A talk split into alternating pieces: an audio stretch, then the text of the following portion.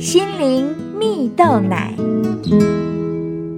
各位听众朋友，大家好，我是刘群茂，今天要和大家分享超越生命的风浪。在知名的天韵合唱团中，有一位声音高亢又富有情感的女高音，她的名字叫邱逸萍。邱逸萍与天韵合唱团经常在世界各地透过诗歌将上帝的爱带给人，但在这个过程中，他其实经历一段相当低潮的时期。邱一平的孩子在出生后就被诊断出有轻微的脑性麻痹，而那时因为经济上的需要，邱一平仍然必须回到合唱团中，他只好请婆婆帮忙带孩子。但身为母亲的她，却经常为儿子感到担忧啊。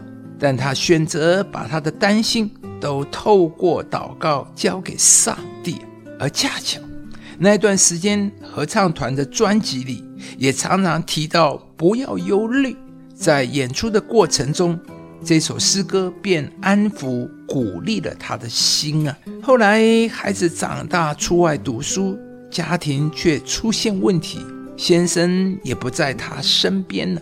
邱一平的脑中不断浮出负面声音，甚至罹患了忧郁症，担心药物会影响上台歌唱表现的他，便向上帝祷告说：“求你把负面声音带走，我没有办法再这样下去了。”在这个祷告之后，上帝真的挪去了他脑中负面的声音，也让他逐渐恢复了健康。为此，邱一平说。他最感谢上帝的一件事，就是上帝从来没有离开过他。即使在失魂落魄的时候，他仍然真实的感受到上帝都在他的身边呢。邱一平也相信，只要持续走在上帝的带领中，继续赖在上帝的身边，上帝奇妙的手绝对会帮助他度过重重难关。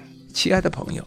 生命中会遇到很多难题，是我们不能理解也无法解决的。但故事中的邱一平在面对自己无法处理的问题时，他选择借着祷告交托给那位上帝，因为邱一平知道人很有限，但上帝没有限制，而上帝一定会陪伴他度过难关。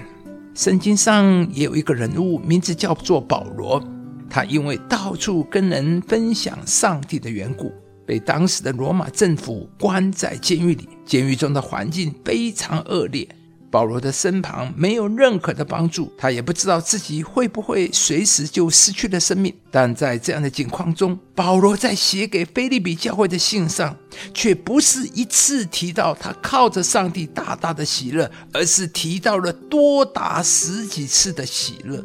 保罗的经历让我们真实的看见，无论面对困难挑战多大，我们都可以依靠上帝超越一切的环境，因为上帝才是赐给我们真实喜乐平安的那一位。亲爱的朋友，你的生命是不是也正面临一些难题呢？今天就把你的担心忧虑交给上帝吧。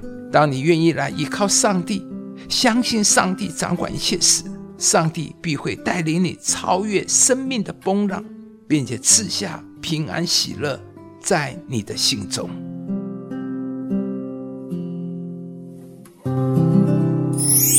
因靠耶和华而得的喜乐是你们的力量。